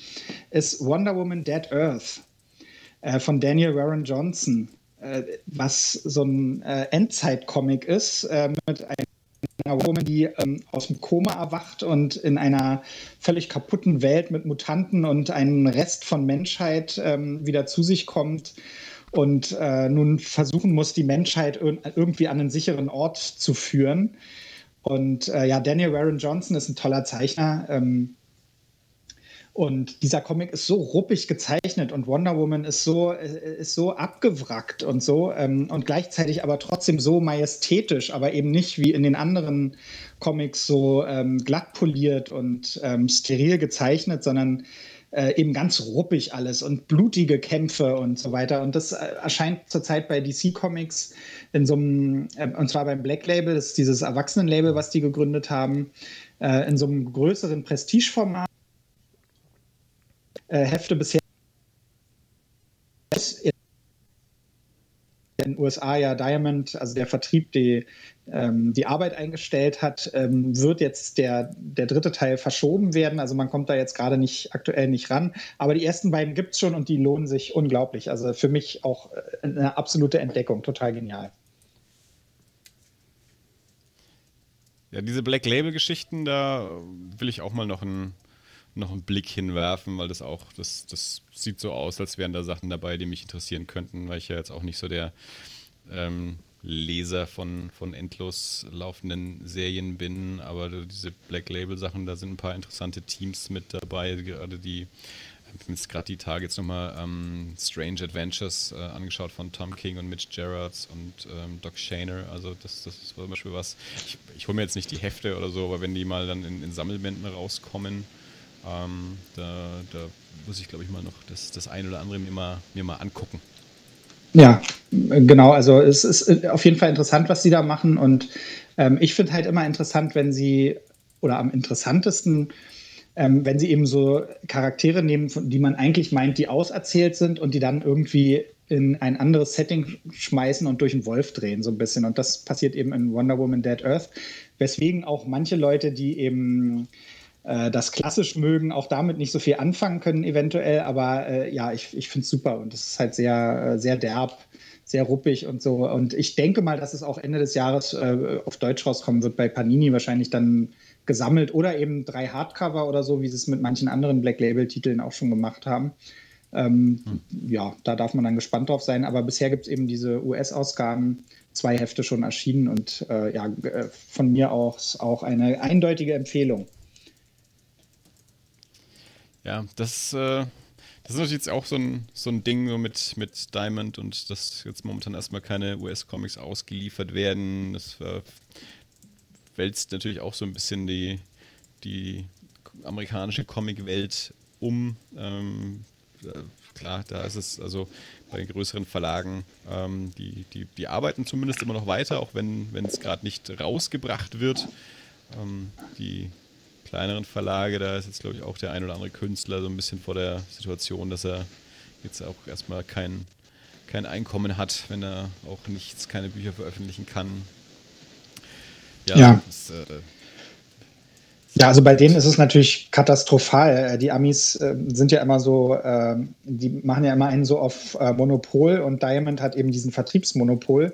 Und die arbeiten nun nicht mehr, das heißt, es wird nichts ausgeliefert. Aber ich glaube auch, dass die Comicläden, glaube ich, nicht mehr auf sind, ne? also gerade geschlossen sein müssen irgendwie. Ähm, also da läuft comicmäßig sehr, sehr wenig. Da sind wir eigentlich noch gut dran in Deutschland, weil PPM, der größte Vertrieb, bei uns ganz normal weiterarbeitet und äh, Comicläden ja auch über einen Versandhandel eben äh, auch noch äh, Comics verkaufen. Ja. Ne? Beziehungsweise mhm. bei uns in Berlin. Berlin ist da einen Sonderweg ge gegangen. Berlin hat gesagt, äh, Comicläden sind systemrelevant, deswegen sind bei uns sogar die Comicläden noch offen. Also du kannst ganz normal noch ja. in den Comicladen gehen. Das ist äh, schon, das ist auch verrückt. dass ausgerechnet Comicläden noch aufhaben ja, also das ist natürlich ist die Entscheidung mit, äh, mit Buchläden so gefallen, aber da zählen halt ja, äh, dann Comicläden auch zu. Ne? Aber äh, also ich finde es einerseits natürlich irgendwie absurd, dass äh, in der ganzen Republik die Comicläden zu sind, außer in Berlin. Äh, ich verstehe es auch nicht so hundertprozentig, aber es ist mir natürlich irgendwo sympathisch äh, zu sagen, Comicläden sind systemrelevant. Ähm, ja. ja. aber die haben es natürlich auch schwer, ne? haben Umsatzeinbußen und äh, also der grobe ja. Unfug zum Beispiel hier in Kreuzberg, der kleine Laden lässt nur noch zwei Leute auf einmal rein, damit eben Abstand gewahrt wird und so. Und natürlich machen die auch nicht mehr die Umsätze wie vorher, das braucht man sich nie einzubilden. Ne? Und auch die haben ja viel mit US-Heftchen auch Umsatz gemacht und das bricht halt jetzt auch komplett weg. Ne? Da sind ja, ja. die äh, deutschen Comic-Läden dann auch betroffen von. Auch da ja. müssen wir mal wieder äh, einen Aufruf starten, dass man gerade die, die Comicläden, die es ja auch so an sich schon äh, nicht, nicht zwingend leicht haben und es eh weniger gibt, als man gerne hätte, dass man die jetzt eben auch gerade jetzt noch unterstützt durch, ähm, durch Bestellungen. Also wir haben es ja neu schon mal gesagt, dieses comics-kaufen.de ähm, gibt es ja jetzt halt, wo man eben so nachschauen kann, welche stationären Comicläden verkaufen denn jetzt auch per Versandhandel oder so. Und, genau. Ähm, wer, wer, wer einen sowieso regelmäßig einen, einen Comicladen hat, wo er hingeht, ähm, da, die sind ja bestimmt auch gerne bereit, entweder zu verschicken oder ich habe jetzt, ich habe zum Beispiel auch bei uns hier bei Ultra Comics die Woche eine Bestellung gemacht, aber ich, ähm, ich brauche die Comics jetzt auch gerade nicht hier. Ich habe denen auch geschrieben, also ich ich bezahle die jetzt, aber lasst sie halt liegen. Ich hole die dann halt ab, wenn ihr wieder auf habt. Ich bin jetzt nicht darauf angewiesen, dass ich die jetzt unbedingt lesen muss. Äh, also ihr müsst euch jetzt halt den Aufwand des Versandes äh, auch, auch nicht machen, äh, sondern ich, ich bestelle die jetzt halt, ihr stellt die mir ins Fach, ich bezahle sie und dann hole ich sie ab, wenn, wenn wieder auf ist. Ja, ja, das ist, das ist auf jeden Fall eine gute Sache. Ich glaube, manche kleinen Comicläden machen sogar so dann mit dem Fahrrad aus oder so. Also da, die Leute sind mhm. ja auch äh, erfinderisch, ne? Genau wie unser Lieblingsgrieche hier gegenüber, der ja, der jetzt halt auch nur Takeaway macht. Du kommst nicht in den Laden rein, da ist ein Tisch davor, aber du kannst halt vorher anrufen und dir deinen Gyros dann abholen ja. und so. Die versuchen alle irgendwie was zu machen, ne? um wenigstens ein ja, bisschen ja. Geld reinzukriegen und eben den Tod hinauszuzögern. Hoffentlich so weit, dass dann eben wieder das, das Leben anfängt. Ne? Ja. Bianca hat mir neulich erzählt, eine Story, die sie irgendwie wahrscheinlich im Fernsehen oder so mitbekommen hat, dass ich glaube in den USA jetzt so ein, äh, ein, ein Strip-Laden jetzt irgendwie äh, Essensauslieferungsservice gemacht hat, weil die irgendwie auch gesagt haben, naja, der Laden können sie jetzt nicht aufmachen, aber äh, das, die haben, haben eine Küche und haben auch Köche und jetzt äh, haben sie den Service Boober Eats gegründet, wo irgendwie bar barbusige Damen Essen ausliefern, die Security-Leute fahren, die äh, barbusigen Damen übergeben das Essen und, und die Küche macht halt die Küche. ja, Not macht erfinderisch. Ja. Jo. Ja, hoffen wir mal, dass äh, alle unsere Lieblingsläden und Lieblingsrestaurants das irgendwie alle überstehen und hinterher noch da sind. Also das, äh, da gibt es echt einige, um die ich mir so ein bisschen Sorgen mache, auch hier bei uns, die, die ich gerne frequentiere. Ähm, und ja, unser, unser neuer Lieblingsburgerladen, bei dem wollten wir auch neulich bestellen, aber wir sind leider, ähm, der ist so klein, dass der nicht das komplette Stadtgebiet, Stadtgebiet beliefert und wir sind leider ah, zu weit weg. Äh, also wir hätten gerne die unterstützt und hätten gerne bestellt, ähm, aber ja, das, das ging dann leider nicht. Das heißt, wenn das Wetter besser wird, müsst ihr hinfahren, euch das holen. Darf das? Ich weiß gar nicht, ob man das darf. Im Gehen essen oder so? Nur in Japan nicht. Äh, in Japan wird nicht mit ihnen gegessen, das stimmt. Ähm, ja, äh, wir, haben, wir haben neu schon mit einem mit einem Freund auch gesprochen, äh, wo wir auch schon gesagt haben, also wenn ihr, weil, weil die wohnen näher dran auch und haben auch ein Auto, haben wir schon gesagt, also wenn ihr mal Bock auf Burger habt und uns welche vorbeifahren wollt, wir geben einen aus. Sehr gut. also vielleicht passiert sowas dann mal irgendwie. Ja. Äh, ja. Ja, und natürlich die, unsere Buchhandlung gegenüber, ähm, die hoffentlich auch wieder äh, heil aus der Sache rauskommt. Ne? Ja.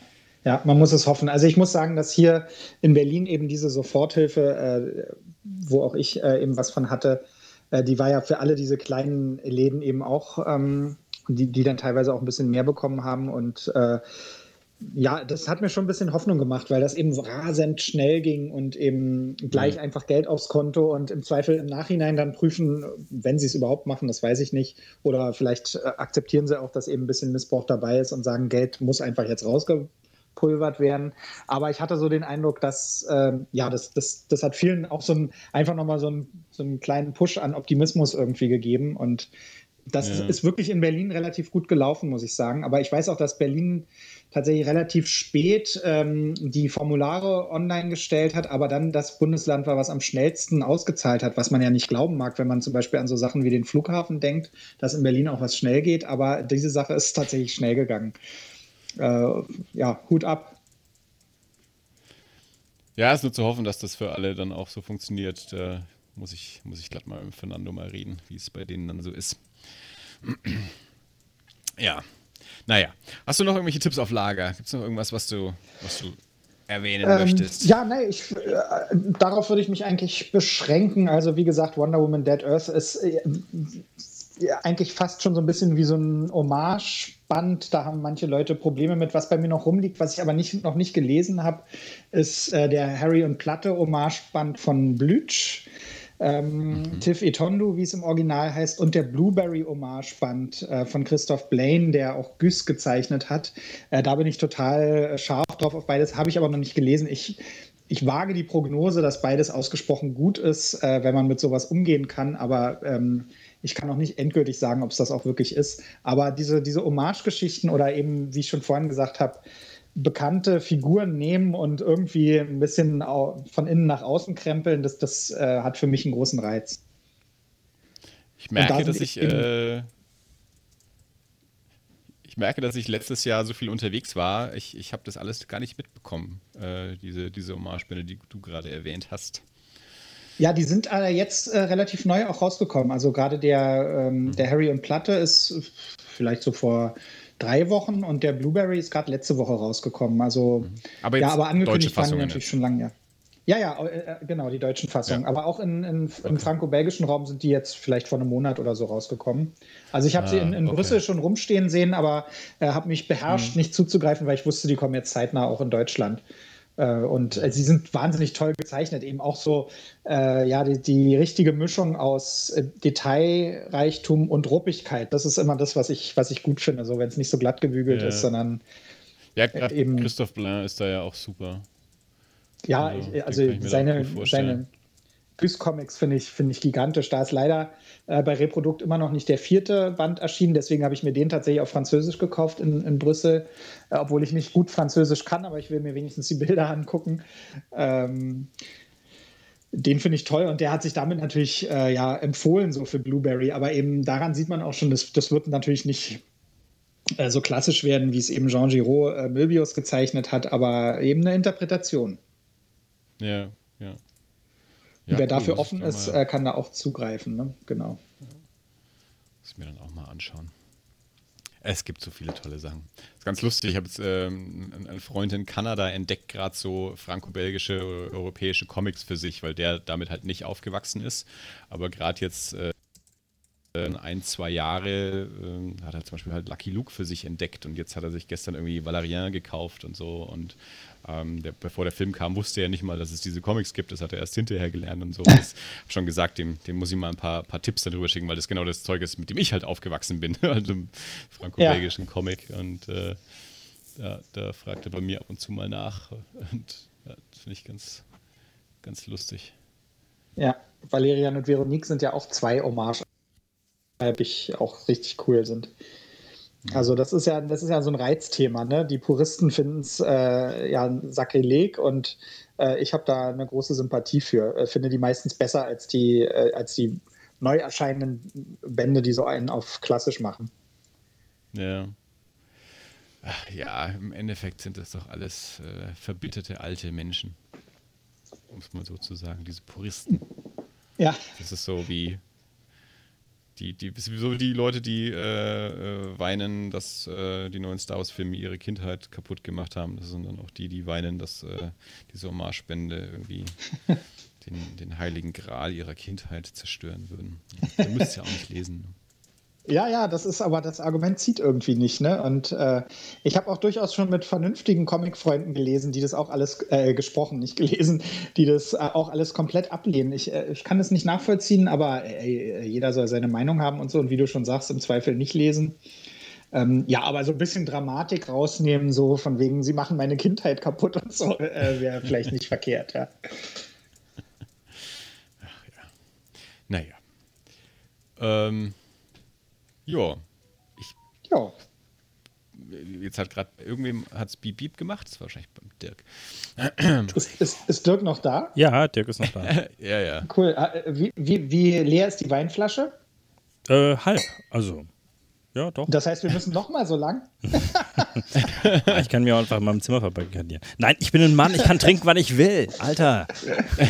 Was natürlich nichts damit zu tun hat, dass ich ein Mann wäre. Wenn ich eine Frau wäre, dann würde ich es auch so machen. Und wenn eine Frau jetzt oben sitzt und rotzhacke dicht ist, dann ist es auch in Ordnung. So. Schön. so, solange die Kinder nicht rotzhacke dicht sind, ist alles okay. Äh, nein, nein, aber ich glaube, sie schlafen. Ich habe sie zumindest schon länger nicht mehr gehört, aber die waren auch super platt äh, und dementsprechend drauf. Gut. Wie bestellt. Äh, nee, aber bei uns lief es ja gut sonst, oder? Also. Man Was kann, genau meinst du? Naja, wir hatten jetzt keinen, keinen, das ab und zu mal noch so einen Knackser drin, aber es lief eigentlich ja, lief auch ganz gut. Also bei. Ja. bei mir wart ihr ab und zu mal weg, aber ich habe dann einfach trotzdem drüber gesprochen Super, und mir den ja. Rest gedacht. Genau, Ja, das ist unsere, wir haben, genauso. wir haben schlaue Hörer, die können das, die können das, äh, die können das extrapolieren. Ja, gut. Ich Ja. meine, gut, wenn wir auch alle in unseren Prepper-Bunkern sitzen, ne, umgeben von äh, stapelweise Klopapier, Nudeln, Mehl und äh, Knarren, dann kann halt Hefe. der Ton auch schon mal ein bisschen drunter leiden. Aber das finde ich schon gut, ne? Also wenn du, wenn du Amerika anschaust, äh, dort, ähm, also bei uns sind die systemrelevanten Läden in Berlin die Comic-Shops, die offen haben und in Amerika sind es halt die Waffenläden. Ja, klar. Da klar. Da wir- habe ich auch lieber äh, Spießbürger um mich rum, die Klopapier horten, als die Waffen horten. Da hast Ja. du völlig recht. Oder wir sind halt doch äh, schlauer, weil, weil äh, die Feder halt doch mächtiger ist als das Schwert. Es ist sehr schön philosophisch, ja. Vielleicht ist das auch der Moment, wo man sagt, schön was. Okay, Dirk wird platt. Ähm, lassen Sie mal lieber. Machen wir mal Schluss beginnt heute. die Weinphilosophie. äh, ja, Bela, es war eine, eine, eine wunderbare Freude, ähm, dich mal wieder zu hören und im, im Podcast zu haben. Ähm, wir, wir entschuldigen uns ob der leichten technischen Defizite, vielleicht auch den, den Gesprächsfluss ein bisschen mit beeinflusst haben. Ach, Aber kaum. das kostet ja nichts, also beschwert euch nicht. ja, genau. Podcast. genau. Außerdem, äh, nächstes Mal habe ich dann vielleicht auch alle Updates auf dem Rechner und wir können wieder ähm, über den Dann wird es drei Stunden. Also ich nehme einen Teil der Schuld auf mich. Ja, musst du nicht. Ja, musst du nicht, musst du Musst nicht. du nicht. Naja, alles gut. Also, Das Wichtigste ist, du hältst uns auf dem Laufenden, was, was äh, den, den Kronos Rocco angeht. Ähm, wir wollen immer up to date sein und äh, unsere Hörer sicherlich auch und allen sagen, wann sie den wo dann auch erstehen können, wenn er dann raus ist. Ja, also ich, ich gehe davon aus, dass er äh, wie geplant im Juni erscheint ähm, und dann eben ja im Comicladen oder so, falls Erlangen nicht stattfindet oder wenn Erlangen stattfindet, dann eben da das erste Mal verkauft wird. Wir werden sehen, aber Juni steht als, äh, als Veröffentlichungstermin. Gut, das kann sich jetzt jeder schon mal in seinen äh, Kalender schreiben. Juni wird Kronos Rocco gekauft. So sieht's und aus. Wer das nicht macht, dann besuche ich persönlich zu Hause. Scheiß auf den Shutdown. Dann komme ich vorbei und hau ich auf den Kopf. Voll die Sehr Idee. gut. Naja. Nee, klar. also war, äh, war eine Freude. Ähm, war das alles? Ich glaube, du musst Traut antworten, Bela. antworten? Ich dachte, Dirk muss antworten. Nein, ich glaube, bei, bei Gästen Ich- müssen immer die dachte- Gäste, oder? Okay, Andi, von werf hast du jetzt die Antwort erwartet? Äh, Das, das Also war das Experiment. Ich dachte, jetzt, so. ich werfe Okay. jetzt einfach mal direkt in die Runde und gucke, ob irgendeiner antwortet. Aber ja, also, vielen Bela, Dank, dass ich war das dabei alles? Sein durfte. Ja, vielen Dank, dass ich dabei sein durfte. Es war mir auch ein Vergnügen und ich würde sagen, das war alles. Hervorragend. Sehr Dann äh, bis zum nächsten Mal. Adieu. bye, bye. Au revoir.